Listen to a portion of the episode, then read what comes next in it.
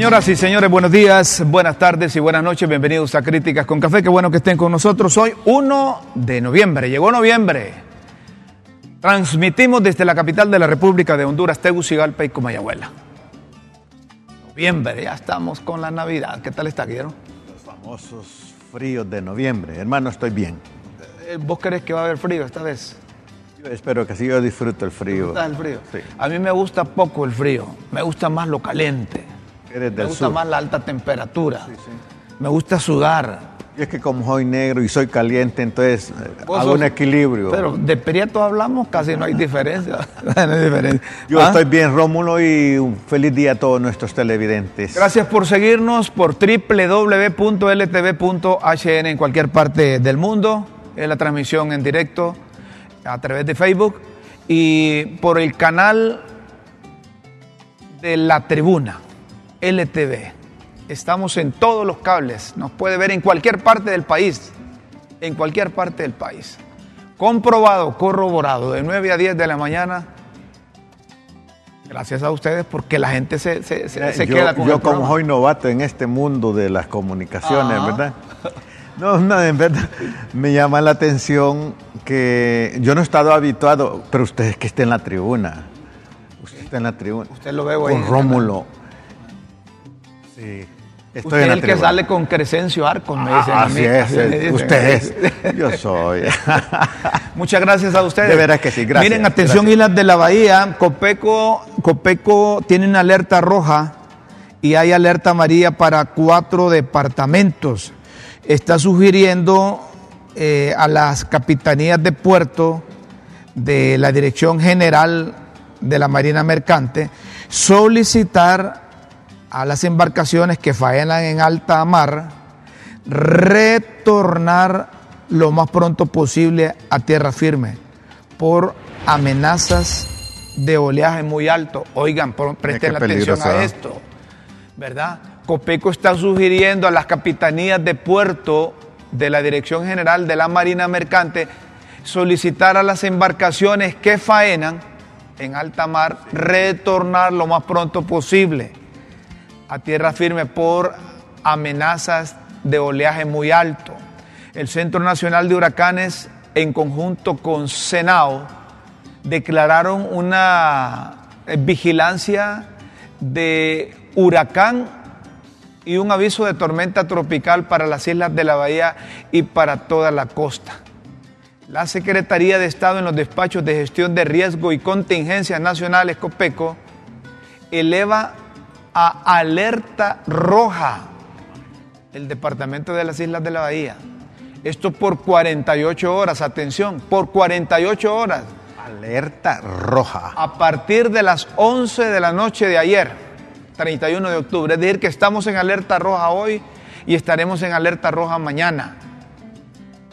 Asimismo, se sube a alerta María por el mismo periodo de alertamiento a los departamentos del litoral caribe, que comprende, gracias a Dios, Colón, Atlántida y Cortés. Lisa puede, esa es un- la tormenta tropical, el huracán que se espera, eh, puede ocasionarnos eh, daños. Me parece que es correcto lo que hace el gobierno a través de Copeco, advirtiendo, advirtiendo a las islas de la bahía que dejen de faenar porque van a aumentar las Un olas. mensaje preventivo y de alerta. Y cuando hay alerta, pilas. Pilas para tomar medidas, ¿verdad? Porque lo, lo que uno tiene únicamente, Rómulo y televidentes, es la vida.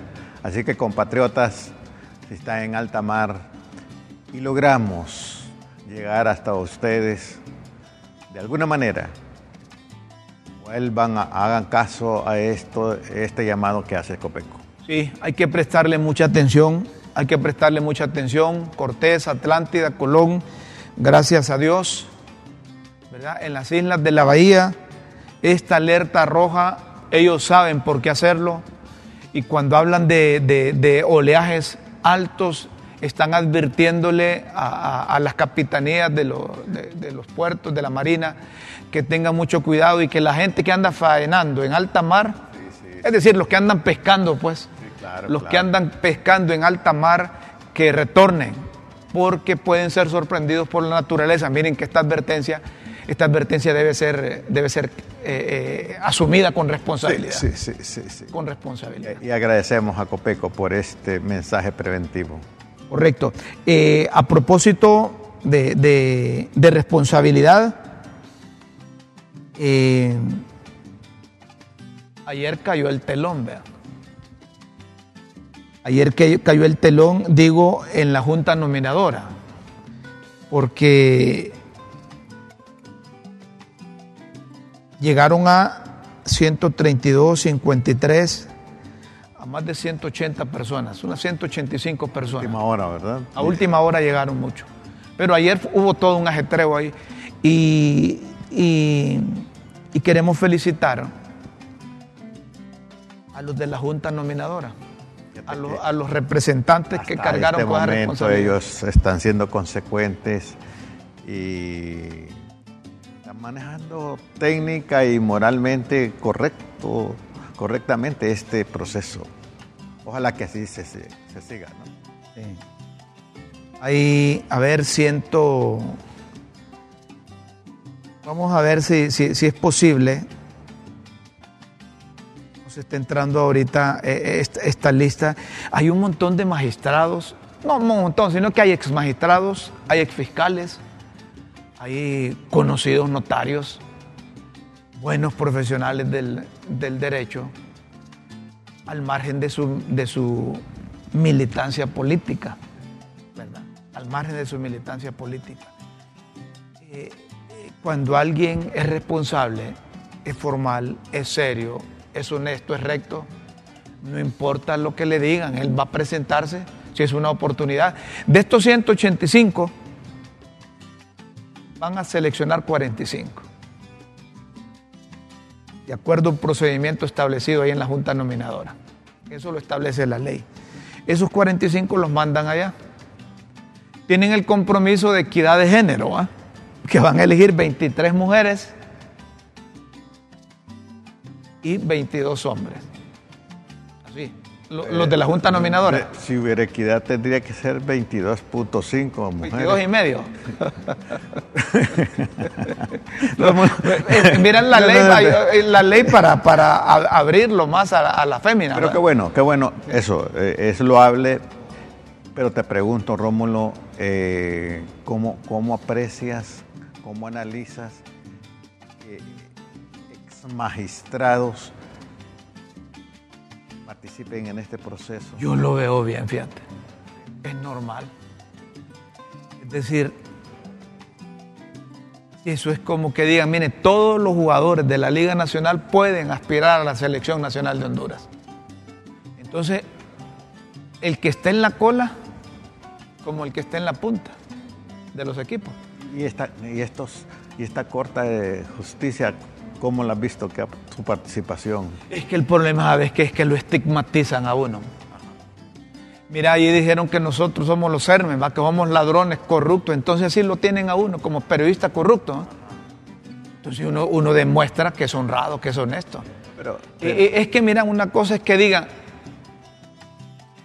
la corte dejó Así la han estigmatizado. Pero ellos aprobaron una reelección, Rómulo. No, ellos, ellos lo quisieron, la sala de lo constitucional. ¿Aprobaron una reelección ellos? No, no, la aprobaron. Lo que dijeron ellos es que despenalizaban, porque había un, un artículo que penalizaba a la persona que buscaba la reelección. Entonces ellos consideraron...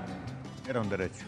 Que era un derecho humano, dijeron ellos, por, de acuerdo a antecedentes de las cortes internacionales, y dijeron despenalizamos a aquel que se... Eh, entonces aquellos dijeron, ah, pues puede. Ya esa cosa ya es electoral, ¿verdad? Entonces ellos dijeron, despenalizamos. Pero es anticonstitucional. Que es inconstitucional, es inconstitucional, pero no significa que vas a meter a todos los de la Corte en el mismo No, no, no, pero estoy hablando de los que participan, si ellos... Si son de la sala de lo constitucional y tienen ese antecedente. No, yo te pregunto para saber, ¿verdad? No, sí, vos sabes lo que pasa, que me estás preguntando porque no te gusta decir estas cosas a vos, ya te conozco. Pero como yo, yo, yo no tengo compromiso con nadie, a vos sí. Ah. Porque, porque, sí, esa ya me la sé yo, pero te, ve, está bien para orientación la gente. No, yo tengo un compromiso los magistrados, con, mis ideas, Rómulo. los magistrados de la Corte Suprema de Justicia no están imposibilitados de aspirar. No dice ahí, Porque si la ley dijera, ahí dice todos los notarios ¿verdad? pueden autoproponerse, porque no fue que lo seleccionaron los, las instituciones que conforman la Junta Nominadora, cambiaron eso. Todos se pueden proponer. Chaparros, altos, gordos, flacos, marxistas, leninistas, comunistas, ultraderechistas, de todo. Ahí no tiene limitante. Ya en la selección, ahí quienes van a decidir son los de la Junta Nominadora si cumplen o no los requisitos. No podemos descalificar nosotros a magistrados, a notarios, ¿verdad? Solo porque digan que una corte elegida por Jo, que eligieron las, que, que, que permitieron la reelección, y, y, por otras cosas. Si es que, que, se les demuestre ahí a cada uno. Bueno, el desafío es para la Junta. La Junta, la junta nominadora va a decir, mire, eh, eh, Guillermo está aspirando a ser magistrado y este tiene este clavo aquí. Entonces, si tiene este clavo aquí... Guillermo no. es sincero, pero sinceramente equivocado. Puede, puede, ¿verdad? Por eso puede decir, mire, Guillermo está aspirando y, y fue el que, que le facilitó el avión a Juan Orlando para que metiera la coca. Eh, pues ahí está, está, documentado. Tiene derecho, Guillermo, pero no pasará. No, está documentado, dice. Sí. Es que mira, aquí somos perros para decir, este es un ladrón, este es un pícaro, pero al momento de que se te dice, oh, Guillermo, puedes demostrar que este... No, no, es que es lo que la gente dice, dice. ¿Te, te, te, te encuentras con eso ahí? Es lo que la gente. Es un buen desafío también a, a la... A la... Sí, es que lo ideal sería para, para el libre que esté en el gobierno, ¿qué sería lo ideal? Bueno, que la gente sea de libre, ¿no? Que los 15 magistrados sean de libre. Y para los nacionalistas que están en la llanura, también. ¿qué sería lo ideal? Que vayan 15. Sí, sí. De ellos. 15 magistrados. De ellos. ¿verdad? No, no, no. La, eh, la, política es lo que es. Es una realidad dada. Entonces es un, permanente desafío para eh, poner en juego el arte, la posibilidad la creatividad, la búsqueda de alternativas para obtener el bien común, ¿verdad? Miren a ver si está conectado don Mario Urquía, el presidente de la Junta eh, nominadora. Por, todavía no, a que lo, que, que lo esperemos, dice un momento. Es que miren, se desvelaron. Estuvieron hasta cerca de una y media, dos de la mañana ha sido un trabajo arduo, nada, eso de recibir. Y entonces yo entiendo, yo entiendo que, que, que, Mario. Eso de recibir document, documentación a última hora. Mario solo ha de ver papeles en este momento. ¿Y sabes vos que hay un caso ahí? Que el abogado, el profesional, empezó el trámite y le faltaba completar. Y no miras que murió. Murió en el eh, eh, mientras no no no es decir no en el, en el acto ahí no, sino pero en, este en, proceso, tiempo, en este proceso en este proceso. y entonces los hijos completaron la documentación. No sé si después de enterrarlo porque dijo que era oye bien que era un anhelo de él como notario aspirar a ser magistrado. Y, y, cumplió entonces estaba hijos? pendiente con otro entonces la parca se lo llevó verdad murió y los hijos le cumplieron la parca. Así la muerte, pues. Pero eh, alguien que es parco, hombre o mujer, ¿Sí? ¿qué te sugiere? Está muerto en vida. no, o que tiene, pero mira, o que eh, tiene una aproximación como lenta. Miren que este es un caso, este es un caso muy peculiar, ¿verdad? Porque lo, los de la junta nominadora no saben que el abogado había muerto.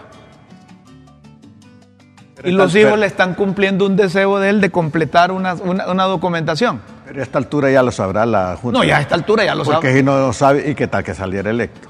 No, sí se puede dar, se pudo haber dado, porque eso te permitía saber entonces que ahí no están los de la Junta actuando con inclinación política, que pudieron haber seleccionado un muerto. Debe haber un premio póstumo. ¿eh? Oye bien, lo que te estoy diciendo. Imagínate que no se hubieran dado cuenta y que los hijos llegaron a completar con la documentación. Ven, revisan todo y dicen, este hombre es buen candidato, lo mandamos allá a los 45. Y viene el Congreso y dice, como los calificó la, la Junta Nominadora y seleccionan al muertito. Entonces después se dan cuenta que, que, que se nos adelantó al más allá y dicen, mire, esto permite calificar a la Junta Nominadora De- de- objetivamente o porque desde el más allá está sugiriendo cosas. vos A crees que, puede estar litigando desde arriba. Por Pero menos mira, su- sus obras. Sus sucedió obras. esto. ¿va? Sucedió esto. Sus entonces- obras y valores pueden continuar, ¿verdad? Sus obras y valores, sus principios pueden incidir. con, con los hijos. Eh, lamentamos esto Sí, y nuestra solidaridad para la familia, pero nos ha servido eh, eh, de, quizá de que de, de- de- de referencia para Pero el gesto de los de los familiares Claro. de dar continuidad a ese anhelo de su papá es loable, es loable. Así que le felicitamos. Sí, mire, mire- que, honra, que- honra, honra a su viejo. mire, mi papá ya murió, pero su, su aspiración era ser, y aquí le traemos solo para completar. Ese era un deseo de él. Así como cuando... Qué bonito, qué bonito, ¿Verdad? qué bonito gesto, la verdad.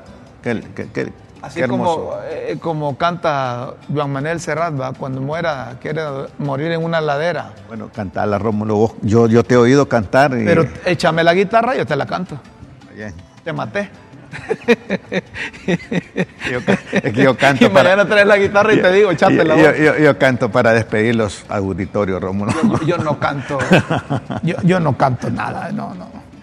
No canto ningún. Aunque me encantan oír cantar Sí. a gente que sabe cantar. Pe- Pero, pero, La gente que le canta la vida Rómulo pero miren, volviendo a esto de, de- de la, de la selección de la Junta Nominadora, tienen ardua tarea, enorme responsabilidad, pero yo los veo a todos compenetrados de esa responsabilidad y que quieren, están que concentrados. quieren cumplir su función ahí. Ya lo que hagan los políticos allá es otra, Otra cosa. cosa. Es otra cosa. Pero ellos están cumpliendo, están concentrados, están honrando el depósito de confianza que, que la gente No, y cuando hemos uno, depositado en ellos. y cuando uno ve, cuando uno ve, cuando uno ve una, una, una, una lista, cuando uno ve una lista, y entonces mira gente conocida, gente que la has tratado por, por la profesión o por amistad, por cualquier cosa. Entonces cada hondureño que esté interesado en que el país cambie, quisiera hacer su propia Corte Suprema. ¿va? No sé, a mí me gustaría decir vos que tuviera fulano, sutano, mengano, perengano, ¿verdad? Pablo, Chucho, Jacinto, José. Vos seleccionas tus 15. Pero corresponderá al Congreso. Correcto. Est- Está Mario, Mario, ¿por qué? Disculpa Mario que, que- que- que te haya desvelado, ¿va? Mario, ¿me escuchás? Te escucho, Rómulo. Disculpa que te haya desvelado, ¿va? yo sé que te, eh, eh, trabajaste eh, bastante avanzada la madrugada y nosotros con Guillermo aquí felicitábamos el trabajo de la Junta Nominadora que tú presides porque han agotado eh, eh, eh, la primera instancia esta que ha de, ha de haber sido... eh, Han estado sometidos a cansa- prueba, cansado, a prueba cansado. de Está revisando la concentración, Mario. Mario, te- comentábamos aquí que uno de los que presentó documentación, sus hijos la completaron y ya habían muerto. Ese es un caso que, que es inédito y que ustedes no se daban cuenta o se dieron cuenta cuando llegó la documentación. Gracias Mario por estar aquí en Crítica. Gracias. Mario. No, gracias a ustedes. Eh, sí, Rómulo, eh, Guillermo, eh, nosotros eh, tuvimos constancia, ellos nos pidieron el permiso de hacer como un acto póstumo hacia su padre, eh, que tenía toda la documentación lista y lamentablemente falleció antes eh, de que pudiera eh, presentarse en el proceso. Pero fue una presentación simbólica, sobre todo para eh, honrar la memoria de ese familiar que falleció. Pero está bien, está bien y es algo, es algo, mi- mi- mira, qué, qué interesante, cumplieron a su, a su papá o, a- o al, o al difunto Su sueño. y ustedes le permitieron también eso. Eh, ¿Qué fue lo más difícil en la, en la eh, en recibir toda esa documentación, Mario? Al final son ciento, ¿cuánto? ¿85, 186 o cuánto? 185 en total, esa es la participación. Eh, realmente fue un día intenso. Imagínate que en los días anteriores, las semanas anteriores, solo habían 55 postulaciones. Sí. el día de ayer se presentaron 130 postulaciones. Afortunadamente eh, estábamos bien estructurados porque sabíamos que eso iba a ser así, que iba a llegar eh, en el límite del plazo. E incluso la última postulación creo que llegó eh, exactamente como a las 11.58 de la, de la noche y estábamos listos nosotros para esperar a cada una de las personas que se presentaran ese día y eh, estaba dentro del rango que nosotros teníamos previsto, que era entre 180 a 200 postulantes. Muy bien, Mario, pero ese es un bárbaro, ese que dejó a las 2.11.58 llevar la documentación. Es que venía Choluteca sin duda, hombre.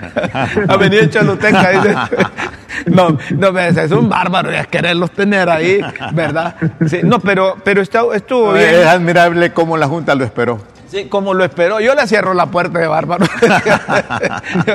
yo, le, cierro la puerta de Bárbaro, tenerme hasta la tos ahí. Ah. Eh, Mario, ¿y ahora cuál es el yo, yo decía, si solo tienen 55 es más fácil calificar los 45 que van a mandar para allá, pero ahora el trabajo va a ser mayor porque tienen 185, así es. Sí, pero va a ser también un proceso de mayor eh, calidad, pienso yo, porque hay un universo muchísimo mayor para poder eh, hacer valoraciones y poder finalmente hacer la elección de al menos 45, Rómulo, que es el mínimo, pero pudieran ser más. Cierto. Bueno, aunque, eh, a ver, solo sácame de duda, Mario, porque en, la, en la Constitución dice que un tres por cada candidato. Entonces, eh, eh, ¿eso se, cambió o, se mantiene? No, se mantiene, por eso el listado es de al menos 45. Ah, al menos 43 por cada cargo. Cuando dice al menos 45, eso significa que pueden mandar 50, eh, 60 ustedes, ¿verdad? Es correcto. Mario, Mario, con toda la discreción e inteligencia que te caracteriza a ti, ¿cómo han sido los debates en ese proceso, en el equipo que tú diriges? Pues han sido respetuosos. Em, ahí habemos siete sectores y eh, puedo decirles a ustedes que los acuerdos que se han tomado, todos han sido por unanimidad, a excepción de la elección. La única votación que hubo ahí fue para eh, nombrar al secretario técnico. Eh, pero luego de que se nombró al secretario técnico, tomamos el acuerdo unánime de nombrar secretarios adjuntos que estuvieran los otros sectores también apoyando la Secretaría Técnica, que es a su vez un órgano de apoyo a la Secretaría de la Junta Directiva. Eso nos ha permitido avanzar mucho en el proceso porque hemos tenido compañeros muy comprometidos, de muy alta calidad profesional y técnica, y eso ha sido importante en el proceso. Ahora, Mario, ¿qué sigue? ¿Cuál es el proceso eh, de la selección de los 45? ¿Y, ¿Y cómo van a canalizar eso de acuerdo con la ley al Congreso Nacional. ¿Eso va de un solo o van a ir enviando uno por uno? ¿Cómo es la cosa? Ya enviamos los 55 eh, que habían hasta el viernes de la semana pasada. El día de hoy vamos a hacer eh, el cotejo para enviar los que se presentaron ayer eh, el día de hoy. Solo si fuera materialmente imposible, pues estaríamos haciéndolo lo que quede para el día de mañana pero creemos que vamos a, cumplir eh, con los 130 que se presentaron, eh, remitirlo a la, Secretaría del Congreso Nacional. Eh, esto es la cosa que la gente pregunta. A ver, dice, si la Junta Nominadora va a seleccionar 45 como mínimo, pueden ser más, y lo enviará al Congreso Nacional, ¿con qué objetivo?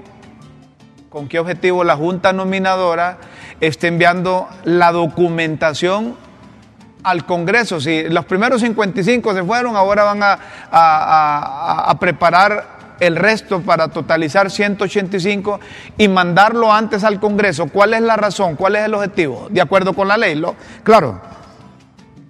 Sí, es que está establecido en la ley. Eh, el Congreso, eh, en el decreto que aprobó, la ley de funcionamiento de la Junta Nominadora, así lo estableció. Y lo que estamos haciendo nosotros es eh, cumplir cabalmente con todas las disposiciones que están contenidas en esa legislación.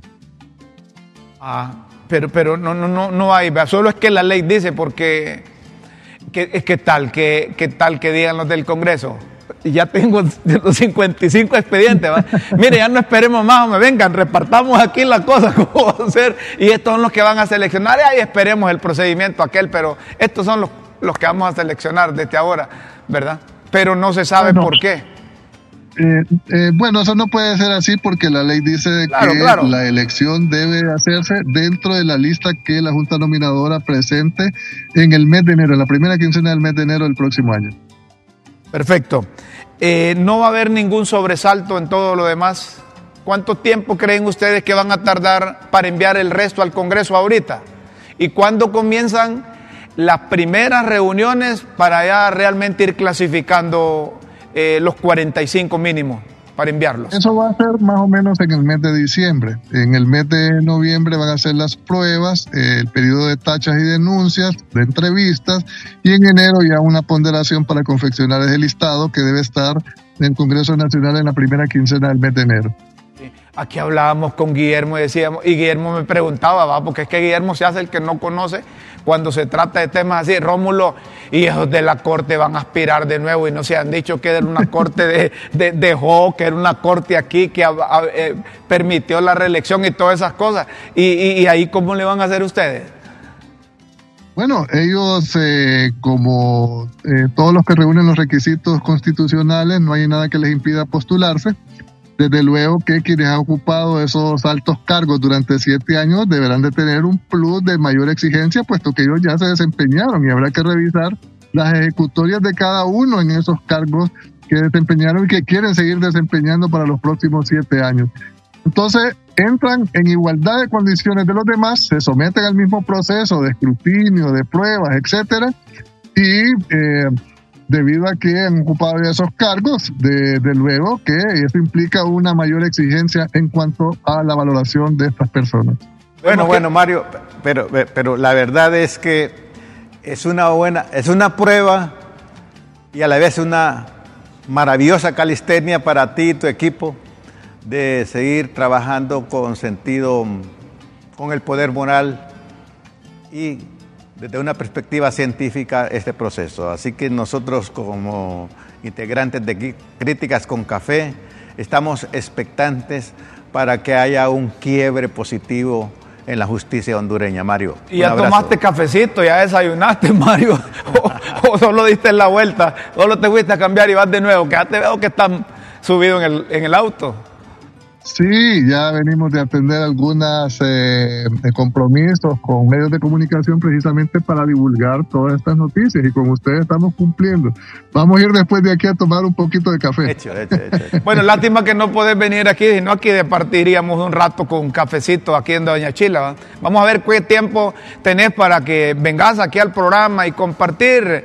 Eh, es bueno hablar con una persona, una persona honesta, honrada. Yo, yo Mario lo conozco desde hace muchos años aparte de ser juicioso, Mario, es, consecuente. Buen profesional. Yo, le tengo mucho respeto. ¿Un buen juez? Sí. Nadie habla mal de vos, Mario. Pila, Mario. Adelante. Esa es una buena. hasta luego. Bueno, gracias, Mario. Un abrazo. Gracias a usted. Gracias.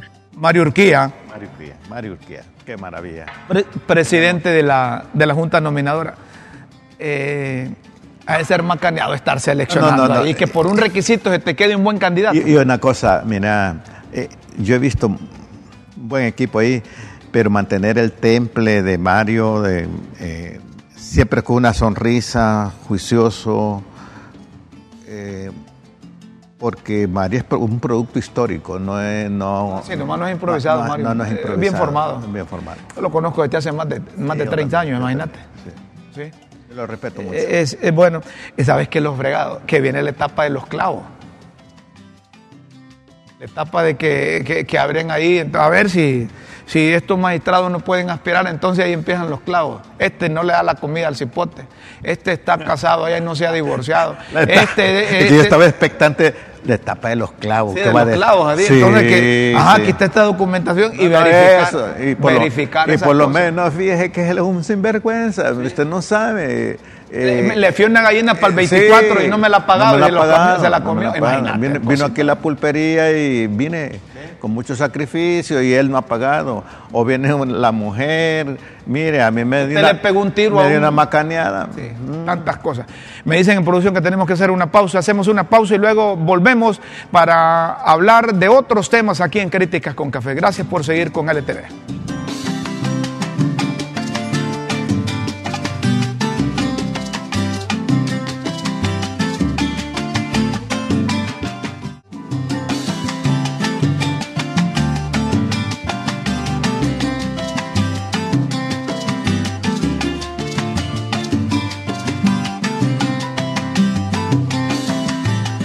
Seguimos, señoras y señores. Miren, la, la diplomacia es para eso, para, para platicar, para conversar, cuando hay eh, tonos altos y bajos, eh, cuando se sientan a tomar un cafecito. No, es de la diplomacia. Me recuerda un amigo, me dice, ¿sabes qué?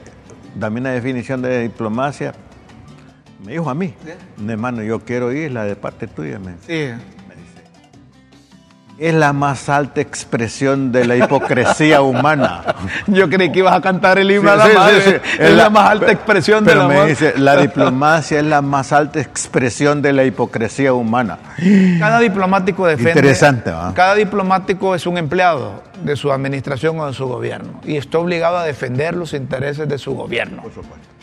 En segundo plano quedan los intereses del país donde está. por supuesto. Nuestros diplomáticos, eh, la mayor parte vacaciones, se puede hacer eso con mutuo respeto. la mayor parte de nuestros diplomáticos son vacacionistas permanentes. Discúlpenme, hay sus excepciones.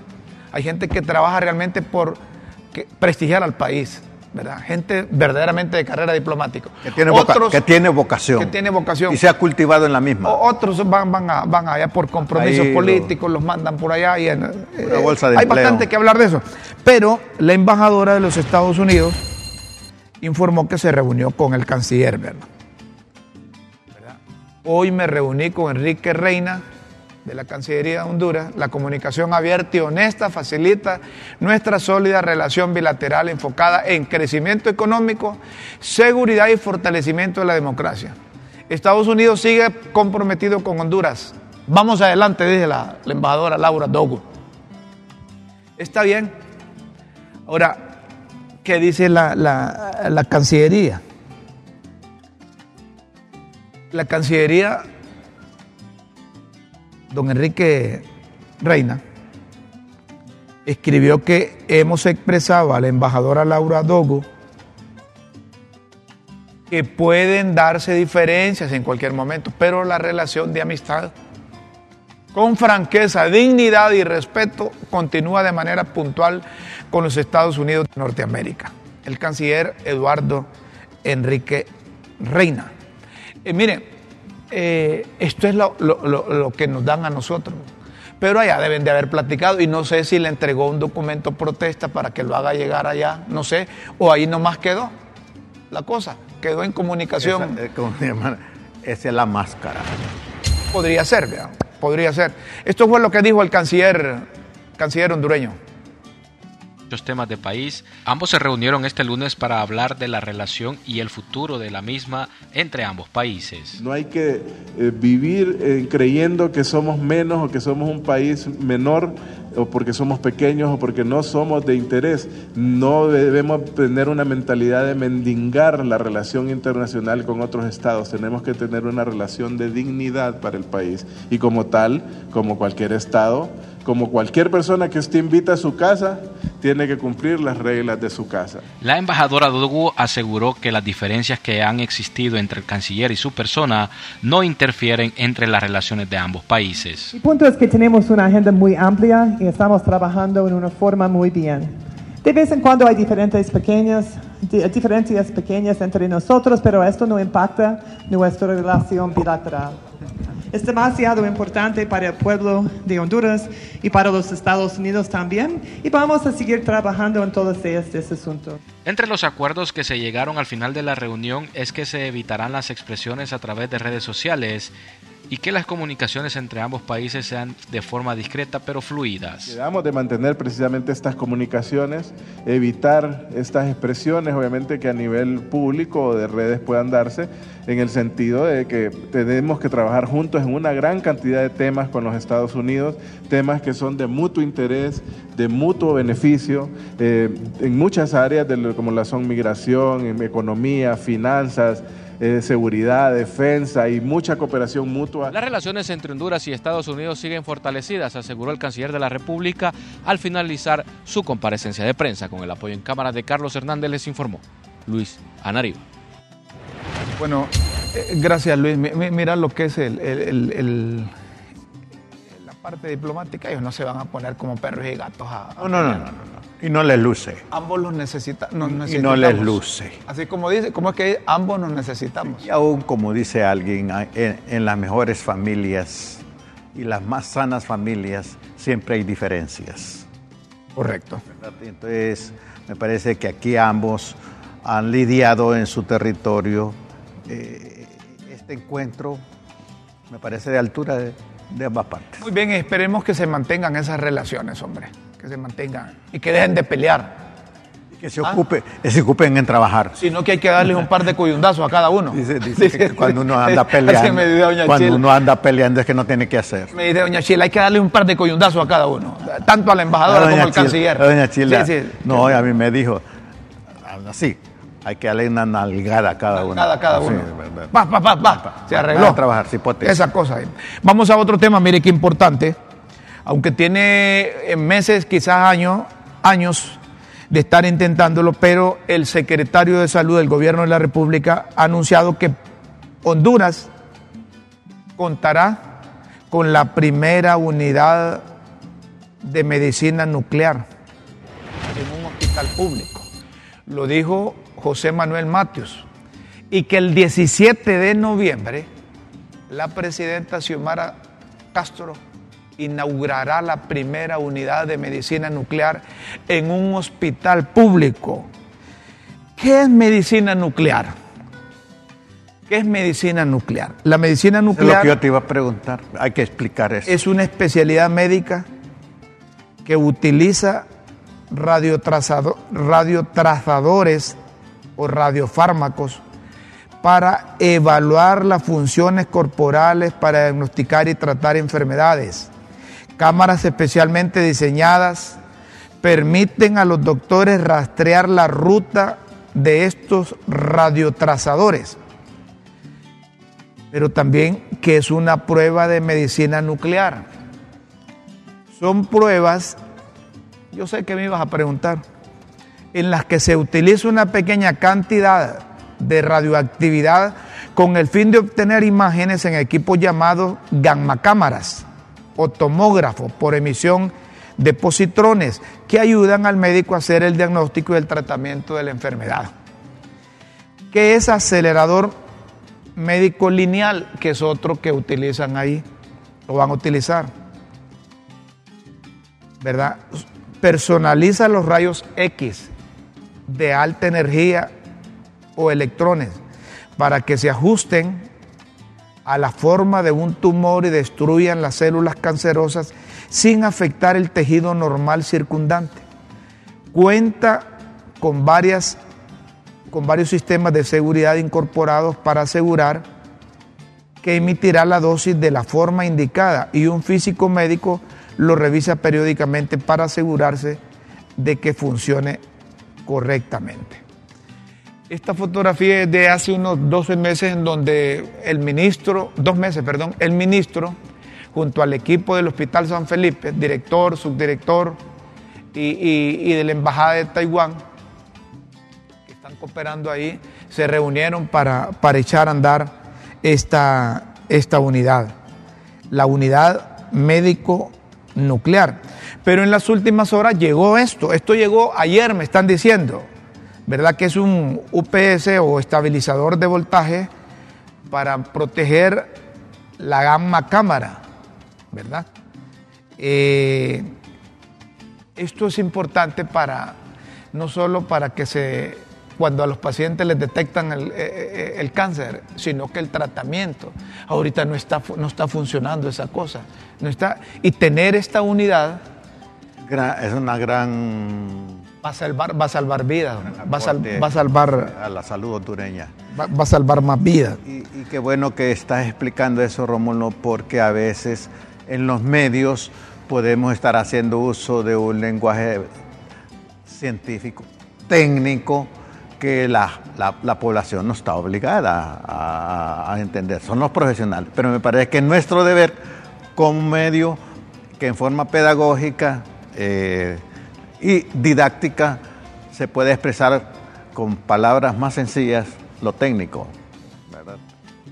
Eh, a lo mejor enredamos a la gente, ¿verdad? Pero, explicándole eso. pero los que tienen interés ya van a, a- a investigar qué significa esto, Sí. ¿verdad? Pero lo cierto es que viene a dar una respuesta, es una alternativa a la salud nuestra en Hemos, este país. eh, hemos invitado al doctor Elías Mendoza. Él es subdirector del Hospital San Felipe. Eh, ¿Ya está conectado? Ah, ya, se va a conectar, dice. Eh, ta- ta- tal vez se, se puede conectar, eh, doctor. Conéctese porque es interesante estas buenas noticias. Y que el ministro José Manuel Mateos ha dicho el 17 de noviembre, es decir, que solo te quedan 16 días. Se va a inaugurar por parte de la Y que lo- con, con lo que estabas compartiendo, me, recuerdo de un meme que me mandaron de dos estudiantes de carreras científicas. Y le dijo, profesor, no le entendí. Le dije, tiene que estudiar porque si no, se va a aplazar. Pero vinieron dos estudiantes, estudiantes de filosofía. y, le, y- y le dijo, Esos alumnos tuyos. Y le, y le dijo, profesor, no le entendí. Y él le contestó, yo tampoco entiendo.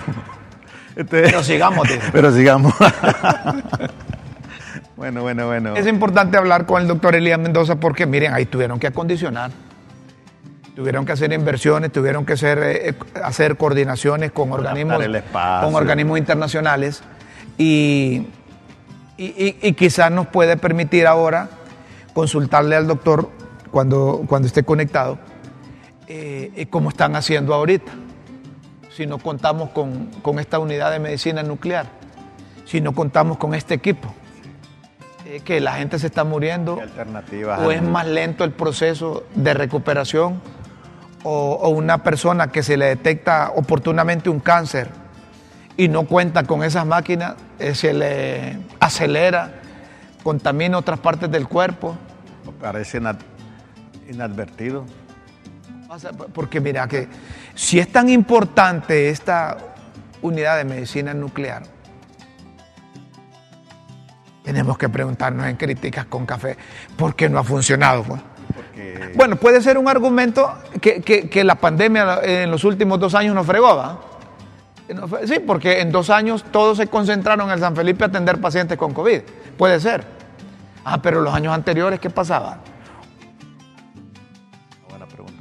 Porque eh, Aquí está el doctor Elías. ha habido para ello. Aquí está el doctor Elías Mendoza. Doctor, eh, gracias por, por- por aceptar esta comunicación. Eh, mire que nos ha interesado esto de la, de, la, de la unidad de medicina nuclear y que el propio secretario de Salud, José Manuel Mateus, informó que la presidenta de la República estará inaugurando esa medicina, esa unidad de medicina nuclear en el San Felipe el 17. Ahora le pregunto, doctor, ¿y ahora cómo hacen ahí si no tienen ese equipo? Gracias por estar en Crítica. Gracias, doctor, Café. por acompañarnos. Buenos días. eh, que nos hayan invitado para poder eh, hablar sobre este tema, que es un tema de país, es un tema muy importante, ¿verdad? Eh, históricamente el tratamiento del cáncer eh, en general en nuestros conciudadanos ha sido relegado en los diferentes hospitales, en las diferentes gestiones de gobierno, nunca le han dado la importancia de vida. La salud nunca ha sido prioridad nacional en este país. Eh, Hospital San Felipe, ¿verdad? A través de nuestro ministro, el doctor Matius, y nuestra presidenta, doña Xiomara, tomaron a bien retomar una serie de, proyectos enfocando lo que es el Hospital General San Felipe como el centro oncológico a nivel nacional. centro de tratamiento oncológico a nivel nacional. Y con esto, eh, obviamente, teníamos que mejorar, eh, teníamos que mejorar eh, lo que son las condiciones, el tipo de tratamiento, ¿verdad? lo que son estudios diagnósticos para nuestros pacientes que vienen de todo el país. No existe otro centro de referencia nacional oncológica pública en Honduras más que el Hospital San Felipe. Entonces, eh, el proyecto eh, del Servicio de Medicina Nuclear eh, lo encontramos prácticamente, podríamos decir, abandonado. ¿verdad? se comenzó la construcción, ¿verdad? Con una donación del gobierno del Japón, de la infraestructura, y algunas donaciones de, de, un equipo de lo que es la Gamma Cámara por parte de la Organización Internacional de Medicina Nuclear, pero estaba prácticamente abandonado el proyecto. Se retomó a partir del mes de febrero. Hemos estado trabajando intensamente, ¿verdad? Eh, en muchas eh, situaciones que estaban incompletas. Le estoy hablando de la compra de la UPS, de las paredes se habían rajado, los techos estaban con goteras, porque prácticamente estaba eh, al abandono. Habían regalado, perdón, perdón, doctor, habían donado un equipo y el equipo lo tenían, lo tenían abandonado. Estaba abandonado prácticamente todo lo, todo lo que se había hecho. ¿Verdad? Entonces, eso, mire, eso ha sido histórico en este país.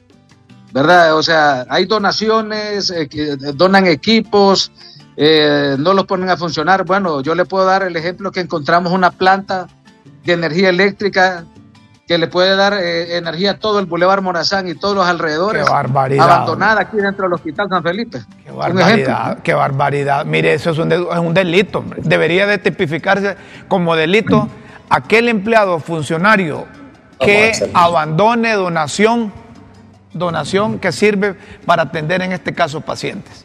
Debería ser un delito. Y, y eso no solo es aquí, es en todos los hospitales. O sea, hay una displicencia, una indiferencia por el bienestar del pueblo hondureño históricamente, por la salud del pueblo hondureño. Más de 12 años de no construir un hospital. No, no hicieron, o sea, no se ha hecho absolutamente nada. Los presupuestos siempre han existido. Nosotros nos sorprendimos porque encontramos realmente que el dinero sí está para invertir en equipos, en, en mejoras de los hospitales. Nosotros estamos restaurando, bueno, imagínense, ahorita también el 17 de noviembre aparte de la inauguración de las, del servicio de medicina nuclear que viene a dar una serie de beneficios al pueblo hondureño, en el sentido de que los pacientes con cáncer de tiroides ya no van a tener que viajar ni a El Salvador ni a Guatemala a exonerar, a gastar 6 mil a 7 mil dólares por cada tratamiento. Cada hondureño que tenía cáncer de tiroides ya lo va a recibir en el Hospital San Felipe.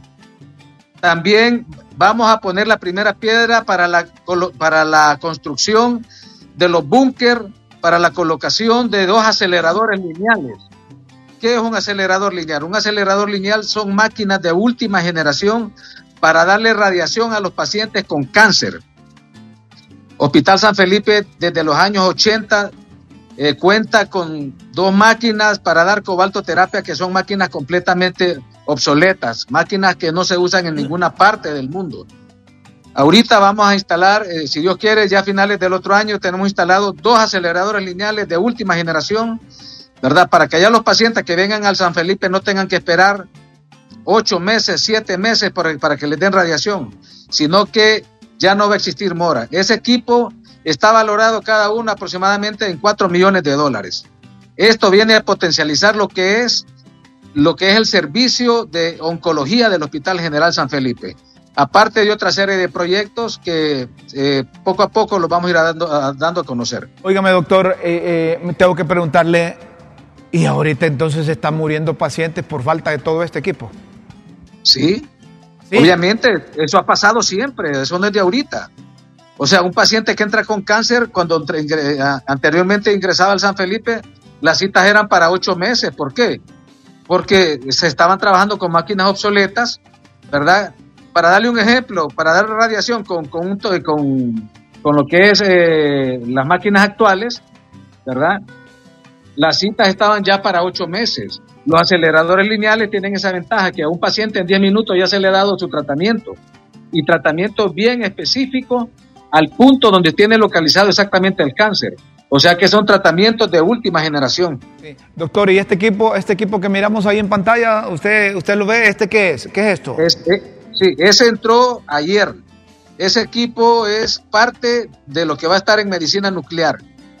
Esa es la famosa UPS, ¿verdad? Ah. Esa hace, eh, controla los voltajes que le van a entrar al equipo de la gamma cámara, que la gamma cámara es un equipo que va a estar dentro del servicio de medicina nuclear, que va a servir para darle tratamiento con yodoterapia a los pacientes y aparte de eso sirve para diagnóstico, identificar cuando los pacientes tienen metástasis en otros órganos y para ver cómo funcionan algunos órganos. O sea que es una máquina multifuncional. Esto viene no se imagina el beneficio enorme que le trae la población hondureña en el área de, oncología. Qué bueno, doctor. Mire, vamos a seguir hablando y lo felicitamos a ustedes, a todo el equipo del San Felipe, ¿verdad? Así es. Todo el equipo, al director, eh, se me olvida el nombre del director, ¿cómo se llama? Carlos Murillo. El doctor y la Carlos Sandra Ramírez, que es la otra subdirectora que es la gestión de proyectos. A todo el personal de ahí lo, felicitamos y manténganos al tanto ahí cómo va porque eh, necesitamos en Críticas con Café eh, promover estas cosas, ¿verdad? Porque sirven para salvar vidas. Así es. Su, entusiasmo, su alegría es nuestra alegría y son buenas noticias para la nación, doctor. Muchas gracias. También tenemos como proyectos se van a comprar dos tomógrafos, dos mamógrafos, para que las pacientitas que vienen del interior del país, esas campesinas hondureñas que no tienen dinero para hacerse una mamografía, no tengan que gastar un solo cinco. Aquí se les van a hacer las tomografías, los pacientes que necesiten mamografías, se están adquiriendo equipos nuevos para el hospital. Esperamos en, en Dios que aproximadamente en dos, tres años Hospital San Felipe va a ser un hospital completamente transformado. Perfecto, muchas gracias, doctor. Un fuerte abrazo y seguiremos en comunicación. Gracias por su aporte, doctor. Muchas gracias para servirle. A la orden. Doctor Elías Mendoza, eh, mira, mira, mira, eh, cuando se quieren hacer las cosas. Me escribió un amigo, Memo, qué basura han sido estos funcionarios hasta este momento. Gratas noticias las del doctor. no, no, y, que, y tiene razón. ¿Qué basura han sido? Es decir, ¿cómo vas a abandonar? Yo, leo, solo, me acuerdo. Yo leo lo que la gente dice, ¿verdad? Solo me acuerdo que el gobierno de Japón, si no mal recuerdo, donó una planta desalinizadora de agua allá para Mapala. Porque allá cuesta hallar agua dulce. Y fíjate que se arruinó. Porque la dejaron, como dice el doctor, abandonado el equipo. Mira la ignorancia y la maldad hacen tanto daño a la humanidad. Es como que tú tires, compartas las perlas con los puercos, las pisotean. Antes de irnos a la pausa, tenemos eh, mensajes ahí que, que los compartimos o vamos a la pausa primero. Y les cuento que, eh, eh, pongamos el mensaje, les cuento que el coordinador de Libre está recordando que Lula, ahora que llegó, él había financiado la construcción de represas y que los gobiernos no la siguieron. Ya vamos a volver.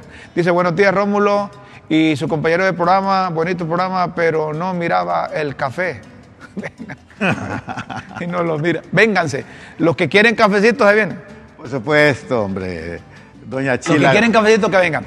vamos a hacer una pausa y después vamos Después vamos a escuchar a, don Manuel Zelaya Rosales, presidente de la República, principal asesor de esta administración y coordinador del Partido Libertad y Refundación, recordando que con Lula da Silva, Luis Ignacio. Luis Ignacio Lula da Silva. Lula da Silva.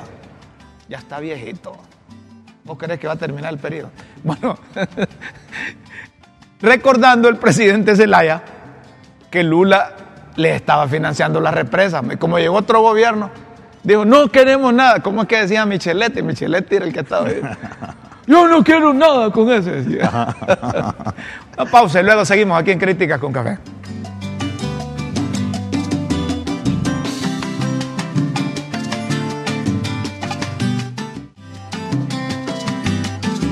Seguimos, señoras y señores, volvemos solo para finalizar, pero vamos a escuchar al expresidente Manuel Zelaya Rosales. Dice que a vos te gusta esta palabra, los golpistas no continuaron con el financiamiento de esas represas que tenía Lula da Silva ya por el 2009. ¿verdad? ¿Lo escuchamos? El golpismo paró las represas de Jicatuyo, los llanitos, por lo cual no, no tuviéramos las inundaciones que tenemos en el Valle Sula. Lula lo había aprobado, no solo aprobado por el Banco de Brasil. Lula, fíjense bien, junto con, con Honduras, que su servidor era presidente gracias al pueblo, habíamos firmado el contrato de construcción de Jicatuyo, los, los, llanitos, eh, en el Valle de Sula. O sea, ¿sabe cuánto costaba esa represa en aquel tiempo? Casi 600 millones de dólares. Y el golpismo lo paró. ¿Y sabe por qué lo pararon? Porque un grupo económico dijo que ellos iban a hacer esas represas. Han pasado 13 años. Y hoy mire cómo estamos, inundándonos todavía.